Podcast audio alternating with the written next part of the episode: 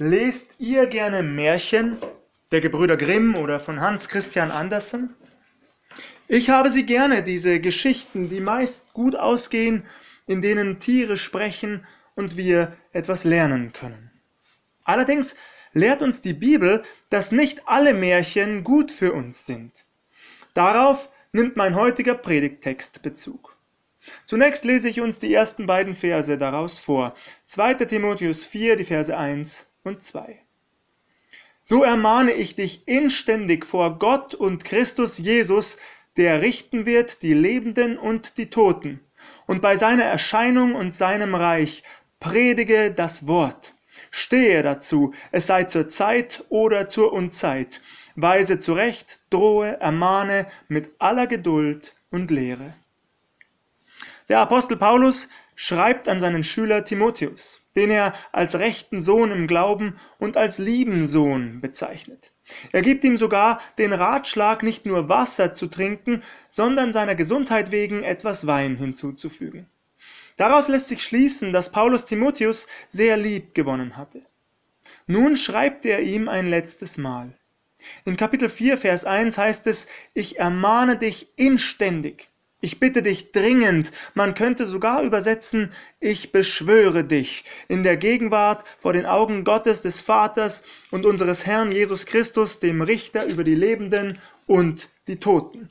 Ich beschwöre dich angesichts des kommenden Gerichts, angesichts des Erscheinens Jesu Christi, der sein Reich aufrichten wird. Dringender, deutlicher kann man es wohl kaum formulieren, nicht wahr?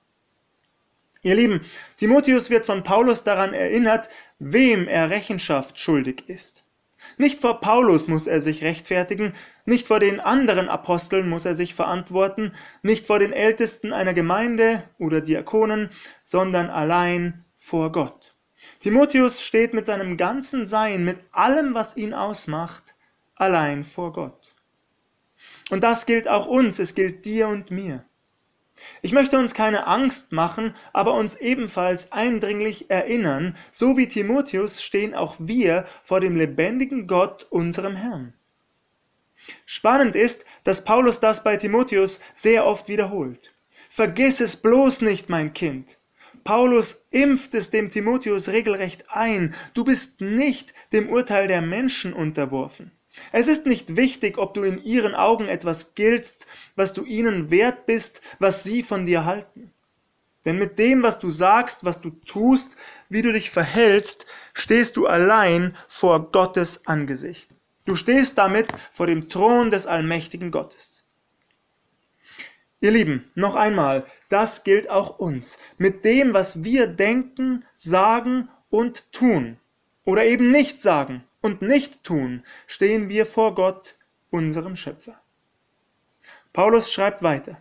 Ich beschwöre dich vor dem Thron des heiligen und gerechten Gottes, predige das Wort, verkündige das Evangelium. Im Griechischen steht hier für predigen Kerysso. Das bedeutet so viel wie etwas wird ausgerufen, öffentlich bekannt gemacht. Und was soll bekannt gemacht werden? Der Sieg Jesu Christi über den Tod soll proklamiert, er soll freudig weitergegeben werden. Zugleich werden die Menschen dadurch vor eine Entscheidung gestellt. Das Evangelium zu verkündigen, ob von der Kanzel aus oder über den Gartenzaun hinweg, das ist ein Privileg und bleibt doch zugleich eine enorme Verantwortung, nicht wahr? Denn man soll ja muss dazu stehen, dafür eintreten. Man könnte auch übersetzen, sei geübt darin, sei fähig dazu. Und das macht durchaus Sinn. Stimmt's? Man kann nur für etwas eintreten, das man kennt. Wenn ich das Evangelium nicht kenne, nicht verinnerlicht habe, kann ich es nicht verkündigen. Dann kann ich nicht dafür eintreten, zumindest nicht sehr kraftvoll und überzeugend. Dass wir uns bitte nicht missverstehen. Hier geht es nicht darum, zwanghaft etwas auswendig zu lernen, um es dann herunterleiern zu können und dabei bloß nichts auszulassen oder zu vergessen. Es geht auch nicht um ausschweifende Zeugnisse. Ich muss also nicht jedes Mal bei Adam und Eva beginnen und meinem Gesprächspartner die gesamte Bibel auslegen. Es geht darum, das Wesentliche zu sagen. Von Kreuz und Auferstehung Jesu zu sprechen. Von der Möglichkeit der Sündenvergebung durch ihn, den Sohn Gottes. Von der Möglichkeit eines Neuanfangs an seiner Hand. Und zugleich darauf zu vertrauen, dass der Heilige Geist wirkt. Jedes Mal. Das Grundsätzliche muss ich wissen, als wahr angenommen haben oder noch besser formuliert, ich muss es im Herzen tragen, anders geht es nicht. Und zwar zu jeder Zeit. Ganz egal, ob eine Gelegenheit günstig erscheint oder nicht. Petrus schreibt dazu in 1. Petrus 3 ab Vers 14, Fürchtet euch nicht vor ihrem Drohen und erschreckt nicht. Heiligt aber den Herrn Christus in euren Herzen. Seid alle Zeit bereit zur Verantwortung vor jedermann, der von euch Rechenschaft fordert über die Hoffnung, die in euch ist. Und das mit Sanftmut und Ehrfurcht. Und habt ein gutes Gewissen, damit die, die euch verleumden, zu Schanden werden, wenn sie euren guten Wandel in Christus schmähen. An die Epheser schreibt Paulus in Epheser 5, Vers 16, kauft die Zeit aus. Nutzt sie sinnvoll. Lebt nicht nach dem Motto, Zeit ist Geld. Diesen Spruch kennen vermutlich die meisten hier und viele Menschen richten sich danach. Geld und materieller Besitz, danach streben sie. Doch so soll es bei Nachfolgern Jesu Christi nicht sein. Lebt vielmehr in der Perspektive Ewigkeit. Zeit ist Heil. Es ist Heilszeit. Noch ist die Zeit der Gnade. Der Tag des Heils. Und dieser Tag des Heils, das ist das gnädige Angebot unseres Gottes, das noch immer besteht. Gott sei Dank dafür. Doch irgendwann läuft diese Zeit ab. Und unmittelbar an diese Zeit des Heils schließt das Gericht an. Paulus möchte nicht, dass die Verkündigung vernachlässigt wird. Schließlich geht es hier um Menschen, es geht um Leben oder Tod, Segen oder Fluch, Rettung oder Verlorenheit in Ewigkeit. Sowohl die Dringlichkeit als auch die Häufigkeit, mit der Paulus seinen Schützling Timotheus anspricht, zeigt uns also, wie ernst Paulus seinen Auftrag genommen hat, seine göttliche Berufung wie wichtig es ihm war, dass auch seine Schüler das verinnerlichten und daran festhielten, dass sie nichts verdrehten. Unterstellen wir Paulus aber bitte nicht, er würde hier die Diakonie vernachlässigen, also das praktische Handeln, das Helfen aus Nächstenliebe, denn das tut er nicht, ganz und gar nicht. Doch Paulus weiß, jeder Tat liegt eine Motivation zugrunde. Und im Falle des Evangeliums müssen die Menschen von dieser Motivation hören. Ob durch Worte oder Taten, Hauptsache die Menschen erfahren von unserem Herrn Jesus Christus. Und er wird dadurch verherrlicht. Paulus schreibt weiter. Weise zurecht, drohe, ermahne mit aller Geduld und Lehre. Diese Reihe bereitet einigen vielleicht Kopfzerbrechen. Zurechtweisen, drohen, wie hart das klingt. Das kann doch so unmöglich gemeint sein, oder etwa doch? Nachfolger Jesu müssen doch nicht zurechtgewiesen werden, man muss ihnen schon gar nicht drohen. Ihr Lieben, der erste Begriff Elecho, der mit zurechtweisen übersetzt wurde, kann sogar mit beschimpfen oder schmähen wiedergegeben werden. Wichtig ist also, dass wir das Wort Gottes nicht vorschnell zurechtbiegen, glattbügeln, verharmlosen. Allerdings kann der Begriff auch mit überführen übersetzt werden, und das trifft es im Kontext wohl am besten. Überführe. Das nächste Verb heißt epitimao, übersetzt mit drohe. Das kommt dem Griechischen schon sehr nahe. Man könnte auch sagen, eifere gegen etwas, mache Vorwürfe, tadele. Das letzte Wort dieser Reihe lautet schließlich parakaleo und kommt uns vermutlich bekannt vor. Der Paraklet, der Beistand, der Tröster, der Heilige Geist wird so bezeichnet. Tatsächlich bedeutet das Verb so viel wie herbeirufen, zu Hilfe rufen. Es kann aber auch heißen auffordern, bitten, ermahnen, trösten, stärken. Gerade die Bedeutung dieses letzten Verbes ist also sehr vielfältig. Eindeutig zu entscheiden, welchen Sinn es in dieser Reihe bei Paulus erhalten sollte, ist schwierig. Im Zusammenhang ist ermahnen vermutlich aber die beste Lösung. Ermahne. Einerseits mit der nötigen Ernsthaftigkeit, andererseits in Liebe. Dementsprechend würde auch passen, stärke, ermuntere. All das soll in Güte, mit Geduld geschehen. In Langmut, so heißt es im Griechischen. Also ausdauernd. Ich gebe nicht schnell auf, schon gar nicht vorschnell. Im Gegenteil, ich bleibe dran, sanftmütig und doch zugleich unnachgiebig, weil ich das Beste für den anderen, für mein Gegenüber im Blick habe und im Blick behalte, komme was da wolle. Ich ertrage auch seine Schwächen und Fehler in Liebe. Mit unvergleichlichen Worten formuliert der Apostel Paulus die Eigenschaften unerschütterlicher Liebe in 1. Korinther 13. Das ist nicht unser Thema heute, aber es spielt hier im Brief an Timotheus definitiv eine Rolle. Eigentlich spielt es ja immer eine Rolle, nicht wahr? Denn wenn die Liebe fehlt, ist alles andere nichts wert. Zur Geduld kommt die Lehre hinzu, der Unterricht, die Unterweisung. Diese ist grundlegend wichtig. Um Irrlehren nicht auf den Leim zu gehen, muss ich wissen, was Irrlehre ist. Beziehungsweise positiv formuliert, ich muss wissen, was die Wahrheit ist. Und das geschieht eben durch Unterweisung, durch beständiges Lernen und Forschen in der Heiligen Schrift, ob alleine oder in Gemeinschaft. Daher ist es so wichtig, das Wort Gottes zu kennen. An dieser Stelle mache ich uns Mut. Kommt zu unseren regelmäßigen Bibelstunden. Wir erleben immer eine gesegnete Gemeinschaft, bereichern uns gegenseitig und merken, dass der Heilige Geist uns tatsächlich immer neue Erkenntnisse schenkt. Wir wachsen gemeinsam im Glauben durch Lehre und Unterweisung. Und auch dadurch, dass wir uns korrigieren lassen, falls nötig. Jeder von uns bedarf auch einmal der Korrektur, nicht wahr? Selbst ein Pastor. Die Bibel sagt in 2 Timotheus 3, Vers 16, denn alle Schrift von Gott eingegeben ist Nütze zur Lehre, zur Zurechtweisung, zur Besserung, zur Erziehung in der Gerechtigkeit. Damit lese ich nun die Verse 3 und 4 unseres heutigen Predigtextes. Dort schreibt Paulus, denn es wird eine Zeit kommen, da sie die heilsame Lehre nicht ertragen werden, sondern nach ihrem eigenen Begehren werden sie sich selbst Lehre aufladen, nach denen ihnen die Ohren jucken, und werden die Ohren von der Wahrheit abwenden und sich den Fabeln zukehren. In diesen beiden Versen erfahren wir, dass es Menschen gibt, die die heilsame Lehre nicht ertragen. Vielleicht wundern wir uns darüber, fragen uns, wie das sein könne, wie kann etwas, das doch heilsam ist, zugleich unerträglich sein, wie geht das? Es ist erschütternd, aber wahr. Warum ist das so? Weil das Wort Gottes uns in Frage stellt, dich und mich.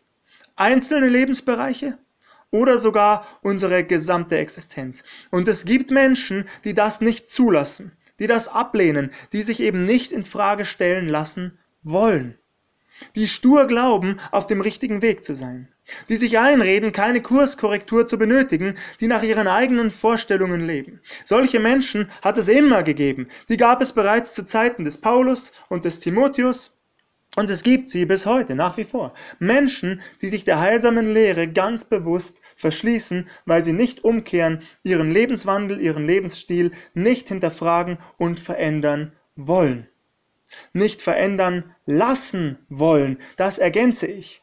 Denn wir schaffen das ja nicht alleine, da müssen wir uns nichts vormachen. Es kann nur durch den Heiligen Geist geschehen. Doch dafür muss ein Mensch eben offen sein. Und wo er das nicht mehr ist, ist das Gegenteil der Fall. Da verschließt er sich. Er macht dicht, hört nicht mehr zu. Das führt unter Umständen so weit, dass er es irgendwann nicht mehr ertragen kann, also wendet er sich von der Wahrheit ab und den, wie es im Griechischen heißt, Mythen zu, den Legenden, den Fabeln, den Märchen. Bis heute ist es so. Da, wo ein Mensch seinen Lebenswandel entgegen dem Wort Gottes für richtig erklärt oder seine Gefühle über die Bibel und den Anspruch unseres Herrn Jesus Christus stellt, auch das gibt es bedauerlicherweise, doch da geschieht eben genau das, er wendet sich irrlehrend zu Erstaunlich ist, manche tun das nicht einmal leichtfertig. Im Gegenteil, sie versuchen sogar ihre Haltung biblisch zu begründen, was meist mehr schlecht als recht gelingt. Häufig nämlich werden wesentliche Bibelstellen nicht beachtet, sondern unter den Tisch fallen gelassen. Das Ergebnis bleibt also stets das gleiche. Menschen wenden sich von der Wahrheit ab. Sie gehen meist dahin, wo sie genau das hören, was sie hören wollen, wo sie sozusagen eine Rechtfertigung für ihren Lebenswandel erhalten wo sie unter Gleichgesinnten sind. die natürlich genauso in die Irre geführt werden wie sie selbst. Es gibt Menschen, und ich bin überzeugt, Paulus denkt hier an diese Art von Mensch, die begnadete Redner sind, rhetorisch brillant. So brillant, dass sie es schaffen, anderen damit die Ohren zu kitzeln, so sagt es die Bibel. Sie also zu blenden, mit ihren Worten zu täuschen. Sollte Gott wirklich gesagt haben, damit beginnt es bereits im Garten Eden. So stellt der Satan von Anfang an Gottes gute Absichten in Frage. Er, der Lügner, der Durcheinanderbringer, Täuschen wir uns bitte nicht. Der Satan kennt die Bibel sehr genau, vielleicht sogar besser als jeder von uns. Aber er benutzt sie willkürlich, legt sie so aus, wie es ihm gerade passt, selektiert, um uns in die Irre zu führen. Er verbreitet Lüge um Lüge. Es mag uns erschrecken, doch das geschieht selbst von manchen Kanzeln aus. Sollte Gott wirklich gesagt haben? Sollte Gott wirklich gesagt haben, dass du keine Steuern hinterziehen darfst, schließlich will er doch, dass du ein Leben in Fülle führst. Ich überspitze natürlich, liebe Geschwister, aber ihr merkt, worauf das hinausläuft. Ein Irrlehrer wird immer versuchen, uns einzureden, es sei mit Sicherheit Gottes Wille, dass wir ein angenehmes Leben führen, dass es uns stets gut gehe, sowohl gesundheitlich als auch finanziell. Doch genau das lehrt die Bibel eben nicht. Wir kommen gleich darauf zurück. Nebenbei, weil ich dieses Beispiel gewählt habe, Gott will nicht, dass wir Steuern hinterziehen. Auch nicht einen einzigen Cent. Das ist Betrug und das ist Sünde. Ich lasse mir hier auch keine Kleinlichkeit unterstellen, es bleibt dabei, jeder Cent, der dir nicht rechtmäßig gehört, den du dem Staat wissentlich vorenthältst, ist Betrug in Gottes Augen. Ich lese die Verse 5 bis 8. Du aber sei nüchtern in allen Dingen, leide willig, tu das Werk eines Predigers des Evangeliums, erfülle redlich deinen Dienst. Denn ich werde schon geopfert und die Zeit meines Hinscheidens ist gekommen. Ich habe den guten Kampf gekämpft. Ich habe den Lauf vollendet. Ich habe Glauben gehalten. Hinfort liegt für mich bereit die Krone der Gerechtigkeit, die mir der Herr, der gerechte Richter, an jenem Tag geben wird. Nicht aber mir allein, sondern auch allen, die seine Erscheinung lieb haben. Sei nüchtern, schreibt Paulus an Timotheus, bleibe aufmerksam, wachsam, leide willig. In Kapitel 1 schreibt Paulus bereits ab Vers 7, denn Gott hat uns nicht gegeben den Geist der Furcht, sondern der Kraft und der Liebe und der Besonnenheit. Darum schäme dich nicht des Zeugnisses von unserem Herrn noch meiner, der ich sein Gefangener bin, sondern leide mit für das Evangelium in der Kraft Gottes. Liebe Geschwister, wir müssen uns nichts vormachen. Unser Leben wird nicht immer angenehm sein, im Gegenteil, wir werden angefeindet werden. Wer sich heute radikal zu Jesus Christus bekennt, wer an Gottes Allmacht, die Schöpfung in sieben Tagen, die Jungfrauengeburt oder die Auferstehung Jesu glaubt, wird als Fanatiker, Spinner oder Schlimmeres abgestempelt, dämlich und weltfremd. Selbst in diesem einstmals christlich geprägten Land, das sich für so weltoffen und tolerant hält. Ja, wir werden angefeindet werden. Wir werden leiden dafür, dass wir Unrecht offen ansprechen, dafür, dass wir Lügen, Märchen enttarnen, dass wir nicht alles mitmachen. Doch unser Gott wird uns Kraft und Standhaftigkeit verleihen und bei aller Klarheit auch die nötige Liebe zu unseren Mitmenschen. Ich jedenfalls bin bereit, willig zu leiden, falls nötig, wie auch immer das aussehen mag. Und du? Machen wir uns bitte nichts vor, die Zeit, in der wir uns entscheiden müssen, ist längst gekommen. Abschließend schreibt der Apostel Paulus, das Urteil über ihn sei gesprochen. Er werde bereits geopfert. Er weiß, er wird den Märtyrertod sterben. Im Griechischen heißt es, Paulus werde als Trankopfer ausgegossen, eine spannende Formulierung. Das Trankopfer war nämlich nicht das eigentliche Opfer, sondern wurde über das zu opfernde Tier ausgegossen. So versteht Paulus seinen eigenen Tod. Er stirbt zur Ehre seines Herrn Jesus Christus, der das eigentliche Opfer ist.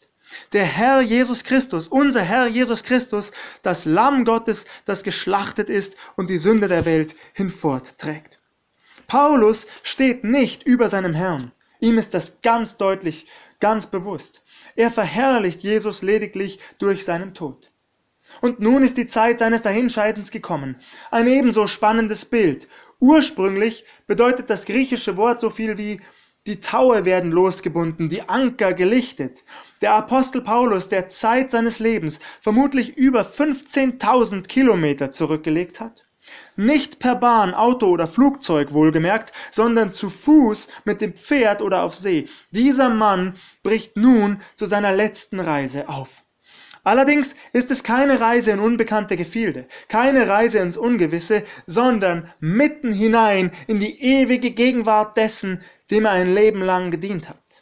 Was für eine wunderbare Gewissheit, nicht wahr? Paulus hat den guten Kampf gekämpft. Unter viel Leid und Entbehrung hat dieser Mann bis zum Schluss unermüdlich, mutig und kraftvoll das Evangelium verkündigt. In jeder Lebenslage, ob in Freiheit oder in Gefangenschaft. Nun hat er seinen Lauf vollendet. Dabei hat er das Ziel niemals aus den Augen verloren. Er hat Glauben bewahrt, seinem Herrn Jesus die Treue gehalten. Das ist übrigens kein Selbstlob des Paulus. Im Gegenteil, er ist erfüllt von Dank und Anbetung. Denn sein Herr Jesus Christus hat ihn stark gemacht dafür. Er hat ihn ausgerüstet für diesen Kampf, der kein weltlicher war. Im Gegenteil. Die Bibel sagt in Epheser 6, Vers 12, denn wir haben nicht mit Fleisch und Blut zu kämpfen, sondern mit Mächtigen und Gewaltigen, mit den Herren der Welt, die über diese Finsternis herrschen, mit den bösen Geistern unter dem Himmel. Auch wenn das für dich zu fantastisch klingt, eher nach Herr der Ringe oder einer anderen Fantasy-Erzählung, Paulus weiß, für diesen Kampf, für die geistliche Schlacht um die Seelen der Menschen, die Tag für Tag um uns herum im Verborgenen tobt, ob du es nun glaubst oder nicht, für diese Schlacht hat ihm sein Herr Ausdauer und Durchhaltevermögen geschenkt. Nun wird Paulus dafür die Krone der Gerechtigkeit erhalten. Besser übersetzt mit Kranz, Siegeskranz, Schmuck. In der Antike ein Zeichen der Ehre, der Wertschätzung, der Belohnung. Allerdings, liebe Geschwister, ist es ein unverdientes Geschenk, denn diesen Siegeskranz erhalten wir nicht deshalb, weil wir so hart gearbeitet, so viel geleistet haben, sondern weil unser Herr Jesus Christus am Kreuz alles vollbracht hat, für dich und mich. Die Ewigkeit können wir uns weder verdienen noch erkaufen. Im Gegenteil, wir bekommen sie geschenkt. In dem Moment, in dem wir Jesus Christus annehmen, ihn zum Herrn und Erlöser unseres Lebens machen, bekommen wir die Ewigkeit geschenkt. Lob und Dank sei unserem Herrn dafür. Das, was wir daraufhin tun, die Werke, die wir tun, das ist sozusagen unsere Antwort der Liebe an ihn, an unseren Herrn und Gott. Weil wir ewig leben dürfen, wollen wir ihm gerne dienen. Paulus hat das getan, Timotheus hat das getan, auch wir dürfen es tun. Wirst du den guten Kampf des Glaubens kämpfen? Deine Augen stets auf das Ziel richten? Dich durch nichts davon ablenken lassen? Auch für uns liegt er bereit, der Siegeskranz der Gerechtigkeit, für uns, die wir den Herrn Jesus Christus lieben. Gelobt sei unser Herr dafür. Amen.